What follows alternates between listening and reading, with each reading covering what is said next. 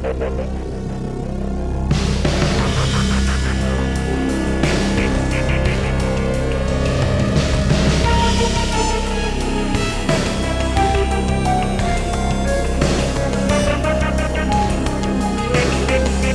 Hola, hola a todos los seres humanos, personas, individuos, almas y espíritus que escuchan entre los archivos a otra entrega más de este, su podcast favorito. Hoy en día, en este momento reunidos para hablar sobre el poder. Una palabra que dice muchas cosas, pero a priori no significa nada. ¿De dónde nace la iniciativa o la inquietud de hablar acerca del poder? Bueno, Hace tiempo que tengo ganas de eh, hacer uno de estos capítulos de Entre los Archivos hablando sobre lo que fue mi trabajo de titulación del posgrado en Relaciones Internacionales, Seguridad y Defensa. Se los cuento para los que no lo sepan. El cual era sobre el poder marítimo de Chile en los escenarios políticos actuales. El poder marítimo. Y obviamente como marco conceptual, como marco teórico, lo primero que uno tiene que definir y explicar bien es qué es el poder antes de poder hablar, valga la redundancia, sobre el poder marítimo. Lamentablemente, el tema del poder en sí es tan extenso y tan importante saberlo para entender no solo la tesis, sino que prácticamente todos los capítulos de Entre los Archivos y toda la política en todo momento, siempre, que eh, creo que es necesario dedicar por lo menos un capítulo entero para hablar acerca del poder. Sobre el poder se pueden decir muchas cosas. Yo creo, me imagino y he visto que son muchos los libros, ensayos, tesis, hipótesis, trabajos de investigación que existen sobre el poder. Pero creo que es muy importante comentar, partir comentando sobre el sesgo que tiene la palabra poder, o el sesgo que tiene incluso el concepto poder cuando está aplicado. Normalmente se entiende el poder como algo negativo y algo malo. Y creo que es importante dejar en claro que eso es la primera cosa que tenemos que, de la cual tenemos que desprendernos y empezar a entender cuando uno normalmente escucha oraciones como los políticos solo quieren más poder o solo se busca el poder, uno entiende el poder como algo negativo, como algo malo, y empieza a generar inconscientemente una adversión a esta palabra. Los poderosos. No nos gusta, ¿no? No nos gusta. Quizás no nos gusta porque somos débiles y nos gustaría ser poderosos o quizás no nos gusta porque subconscientemente, sin hacer un doble análisis, entendemos que el poder es malo. Bueno, espero que con este capítulo, con esta reflexión, tratando de reunir un poco lo que sé sobre poder y lo que trabajé sobre poder en mi tesis y en los estudios de ciencias políticas, entender que el concepto de poder no es algo malo y lamentablemente es algo muy necesario y muy importante. La otra cosa importante a tener en cuenta acerca del poder es que las relaciones de poder se dan en todas las escalas. Se dan en primera instancia en las relaciones humanas, uno contra uno. He ahí, normalmente en cada relación personal de cada uno, una pequeña o muy grande relación de poder. También se dan en una escala política, entre grupos de poder. Y por último, a máxima escala, se da en el escenario internacional el poder entre naciones.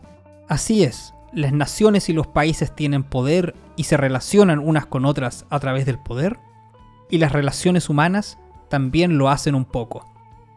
Nuevamente, no nos asustemos cuando decimos que las relaciones humanas están hechas en base al poder, porque aún no definimos exactamente qué es el poder, y por lo tanto nuevamente tratemos por favor de alejarnos del sesgo negativo que tiene la palabra poder. Pero sí, querámoslo o no, las relaciones humanas muchas veces están en juego ligadas al concepto poder. Y en este momento eh, hago una aclaración y decir que lo más seguro que si es que doy algún ejemplo, sea algún ejemplo de la escala número 3, como dijimos, ejemplos entre estados y naciones, ya que lamentablemente eso es lo que estudié y de eso se trata un poco este podcast, sobre relaciones internacionales, geopolítica o política en general. Por lo tanto, serán más comunes los ejemplos entre naciones, grupos de poder y quizás un, un poco más escasos los ejemplos relacionados a las personas individuales. Desde ya quería hacer esa aclaración, pero para que sepan en general lo mismo que se puede llevar o relacionar con los países, muchas veces se puede relacionar también a las personas, ya que las relaciones de poder son transversales a cualquier escala de análisis. Bueno, partiendo con el tema propio del poder, la mejor manera de aproximarse o la primera definición de poder que veremos es entender el poder como una capacidad. ¿Qué quiere decir esto? Bueno, el poder es la capacidad que tiene un individuo, un grupo o una nación de hacer algo. Así de simple. Así, si tienes la capacidad de hacer algo, es que tienes el poder de hacerlo. Y por lo tanto, si uno quiere hacer, por ejemplo, el bien, no sirve de nada si no eres capaz de llevar a cabo ese bien que quieres hacer. Por lo tanto, las buenas intenciones o cualquier cosa moralmente correcta o buena lo que sea, no sirve de nada si uno no tiene la capacidad, acá el poder de llevar a cabo y concretar eso. Resumamos, entonces la primera acepción que vimos de poder era entender el poder como una capacidad, la capacidad para hacer cosas, buenas o malas, pero para hacerlas al fin y al cabo. Por otro lado, la segunda acepción de poder que trataremos acá es entender el poder como algo relacional. Y cuando hablo de relacional me refiero a relaciones entre dos o más sujetos. Entendiendo entonces el poder como la capacidad que tengo yo, una persona, un grupo o una nación, de imponer mi voluntad por sobre otro. Esta postura relacional, muy cercana a la sociología, obviamente eh, entendiendo y estudiando la relación entre personas o entre grupos, requiere, a diferencia de la, de la definición anterior que definía poder como capacidad, la existencia de dos o más personas, individuos, grupos, países, naciones, lo que sea, que entren en conflicto unas sobre otras y por lo tanto una o más de una, sea como sea el caso, tiene que ejercer su voluntad o su poder sobre las otras. He aquí, entonces, por lo tanto, en consecuencia, que no tenemos una definición clara de lo que es poder, y se puede entender de estas dos maneras que dijimos. El poder como una capacidad de cada uno de los actores, o el poder como la relación que existe entre los actores donde uno se superpone al otro. Un juego ficticio. Si un día despertamos, yo creo que todos nos hemos imaginado en esta situación, si un día despertamos y somos la última persona que queda en el mundo, ¿nos convierte en la persona más poderosa del mundo? Porque todo lo que se puede hacer, lo podemos hacer solamente nosotros y nadie más o no tenemos nada de poder porque no hay nadie más con quien ejercer ese poder. Obviamente no hay solución a esta disyuntiva y es solamente para ejemplificar que ambas nociones de poder que ya expliqué son tan válidas las unas de las otras y diferentes autores o pensadores piensan que poder es la opción A, capacidad, o que poder es la opción B, el poder relacional, imponerse uno sobre otro. Vamos entonces a profundizar sobre el poder como capacidad. ¿Cuáles se imaginan ustedes o creen que puedan ser las capacidades que tenga un país, una nación? Y obviamente, como dijimos, esto es aplicable para todo. ¿Un grupo de personas también? ¿O una persona, un individuo? ¿Cuáles son sus capacidades? Piensen en ustedes. ¿Cuánto poder tienen ustedes? ¿Cuántas capacidades tienen? ¿Cuánto dinero tienen? ¿Cuánto encanto tienen? ¿Cuántas capacidades intelectuales tienen? cuántos amigos tienen, cuántos familiares tienen, cuántos conocidos tienen. etcétera, etcétera, etcétera. Todo, absolutamente todo, es parte de sus capacidades y es parte de su poder. Y para que se entienda bien, capacidades no es en este caso sinónimo de habilidades. Por lo tanto, no me refiero solamente a cuánta inteligencia, cuánto encanto o cuánta musculatura tenga una persona, sino a lo que es capaz de hacer. Por ejemplo, imagínense que a alguno de ustedes les sucede que algún familiar muy cercano, por alguna razón desconocida que puede ser justa o injusta, me da lo mismo, a ese familiar cercano lo meten en prisión detenido, lo que sea. Sin ahondar en el sistema judicial, ustedes tienen y conocen al mejor abogado del país. Si ustedes conocen al mejor abogado del país y tienen la capacidad, ojo la palabra, capacidad, de contactarlo y contratarlo, ya sea con dinero o porque les debe un favor, sea como sea, y el abogado saca a su familiar de la cárcel, significa que ustedes tienen más poder. Porque pueden hacer eso, sacar a su familiar de la cárcel. No es una habilidad, sino que es una capacidad. Ustedes son capaces de sacar a sus familiares de la cárcel. Por lo tanto, tienen más poder. Y como les dije, esto se aplica a todo. A la cantidad de dinero que puedan tener, sobre todo a la cantidad de contactos que puedan hacer, a la capacidad y calidad de los contactos que tengan para poder hacer cosas. Poder se entiende como capacidad de hacer cosas, de llegar a resultados concretos. ¿Qué resultados? Los que nosotros queremos. Ojalá buenos. Eso no implica que sean resultados buenos o malos. Por eso dije en primera instancia que esto no tiene que ver con hacer cosas malas y egoístas. Si uno quiere hacer algo bueno, primero tiene que tener la capacidad de hacer algo bueno, si no, queda simplemente en la teoría. ¿Cuáles son entonces, para la geopolítica, las capacidades que puede tener un país? Bueno, según el libro de la Defensa Nacional, define el año 1997, el poder nacional, el poder de la nación, como el conjunto de factores materiales y espirituales que otorgan a la nación la capacidad de expresar su voluntad por conseguir y mantener sus objetivos nacionales. Esta definición dice mucho, de partida entendiendo las capacidades, el poder nacional, como el conjunto de factores tanto materiales como espirituales. Y eso es importante, lo dijimos porque se aplica también para las otras escalas de análisis, es decir, grupos y personas no solamente estamos hablando de cuánto dinero tienes y cuánto músculo, sino que tus capacidades espirituales, tu perseverancia, tu capacidad de lucha, tu encanto, tus habilidades sociales, qué tan diplomático eres, etcétera, etcétera. Todo eso también es parte de tus capacidades y por lo tanto te da poder.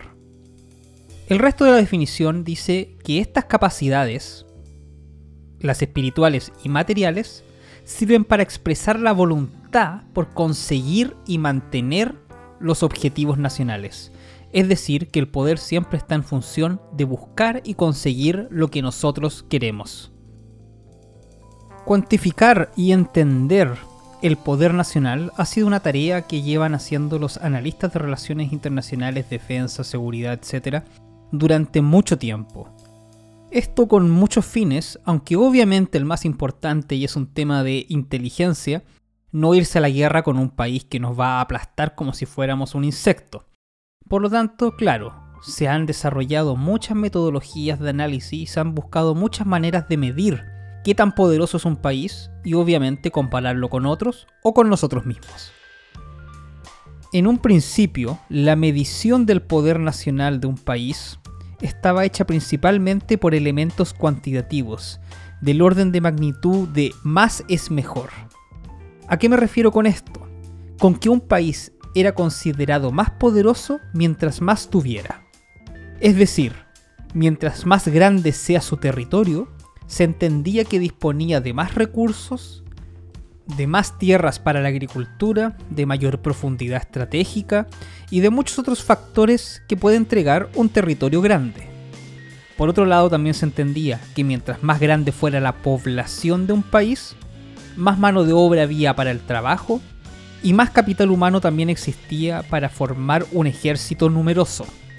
Obviamente, creo que es redundante decir que mientras más grande sea el ejército de un país, sus fuerzas armadas, más poderoso se entendía que fuera este. De hecho, hoy en día, aún muchos rankings militares consideran el poder, el poder militar, en base a la cuantificación, es decir, al tamaño de los ejércitos.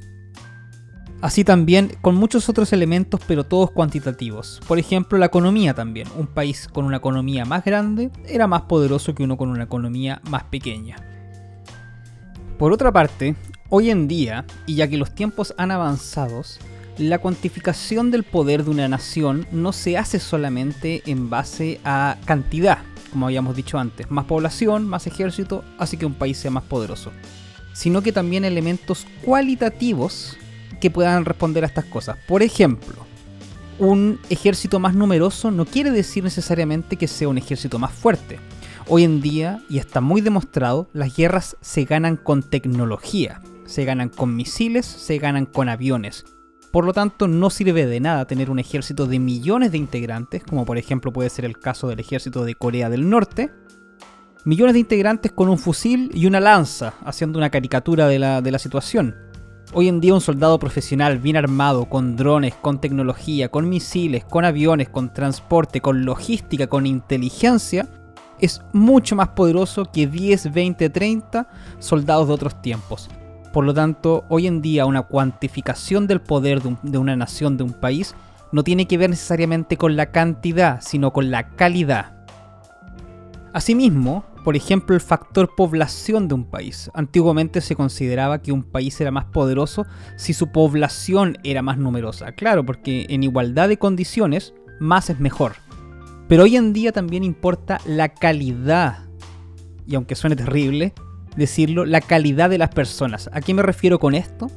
Que una sociedad con educación, con preparación, donde sus ciudadanos son, además de tener cultura cívica y cohesión nacional, son preparados en ciencia, en tecnologías, en artes, en lo que sea, le da más poder a una nación que una nación quizás muy numerosa, como puede pasar en Asia Central o en África, naciones con mucha natalidad, pero donde el capital humano está muy poco preparado. Y esta misma lógica se puede llevar absolutamente todos los elementos. ¿A qué me refiero con esto?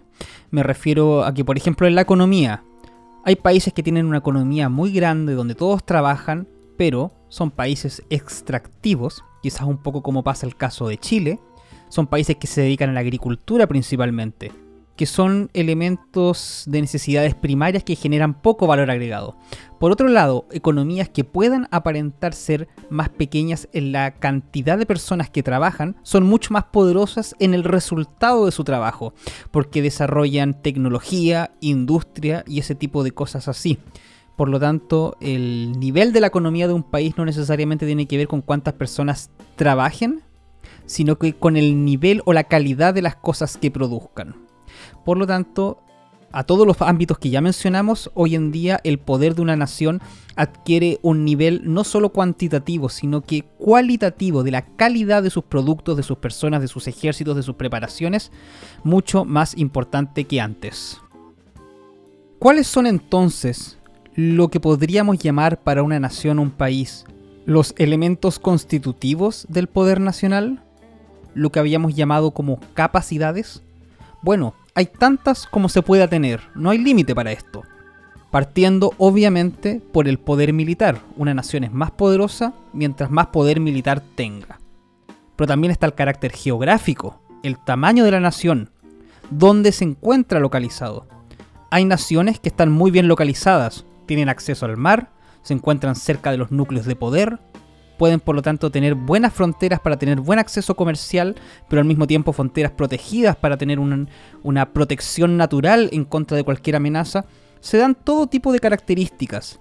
Pero efectivamente el factor geográfico es un factor de poder para una nación, dónde está ubicado y cuáles son sus características.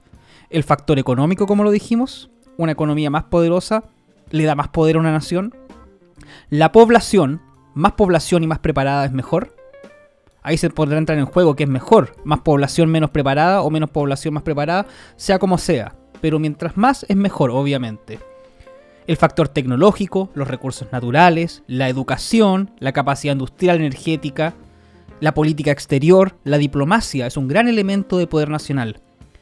Países o naciones que desarrollan una buena diplomacia, una buena relación con los países vecinos o amigos, tienen más poder. Hecho, eso es un punto muy importante. Un país que tiene buenas alianzas, buenos amigos y buenos grupos de protección, de protección económica o militar, eh, eso le da mucho, mucho poder a un país que por otro lado, en comparación con otro país que decide estar solo en el escenario internacional.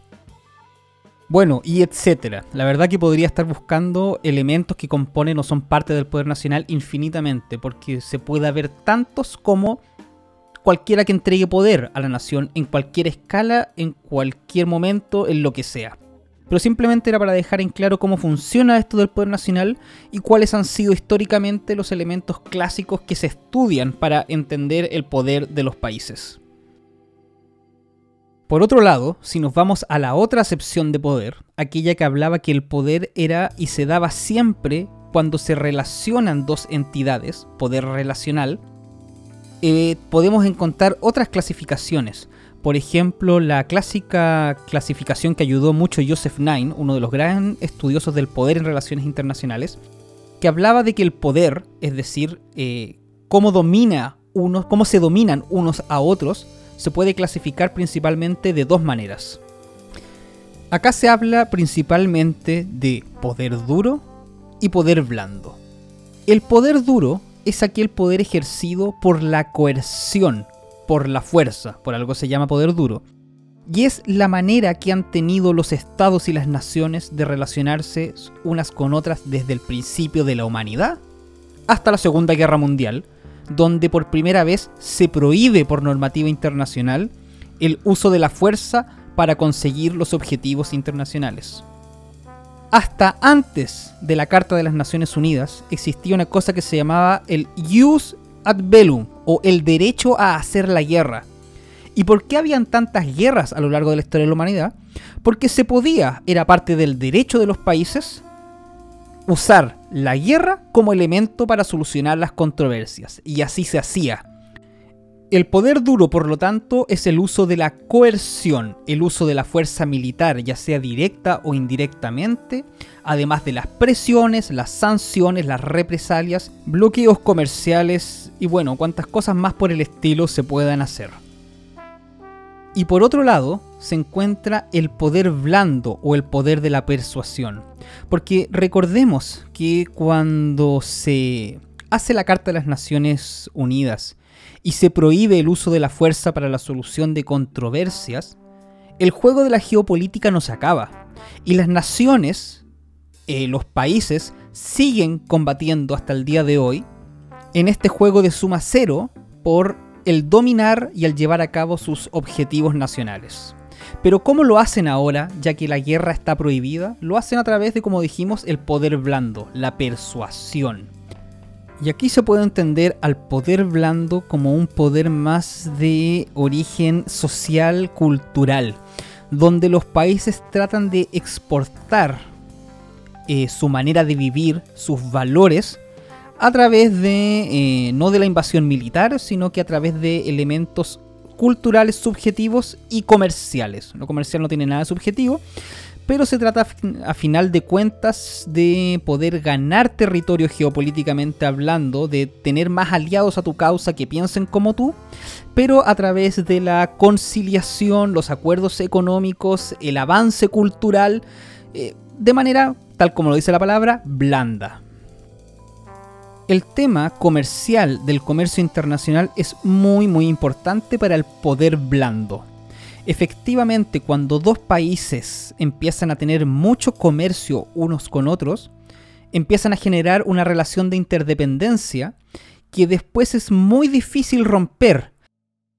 Por lo tanto, un país que posee muchos intereses económicos sobre otro, de alguna manera ejerce poder sobre este, ya que no se puede invadir militarmente como se hacía antes en la época de los imperios, hoy en día por lo menos se ejerce poder a través de la cultura y la economía, lo que Joseph Nye llamó poder blando.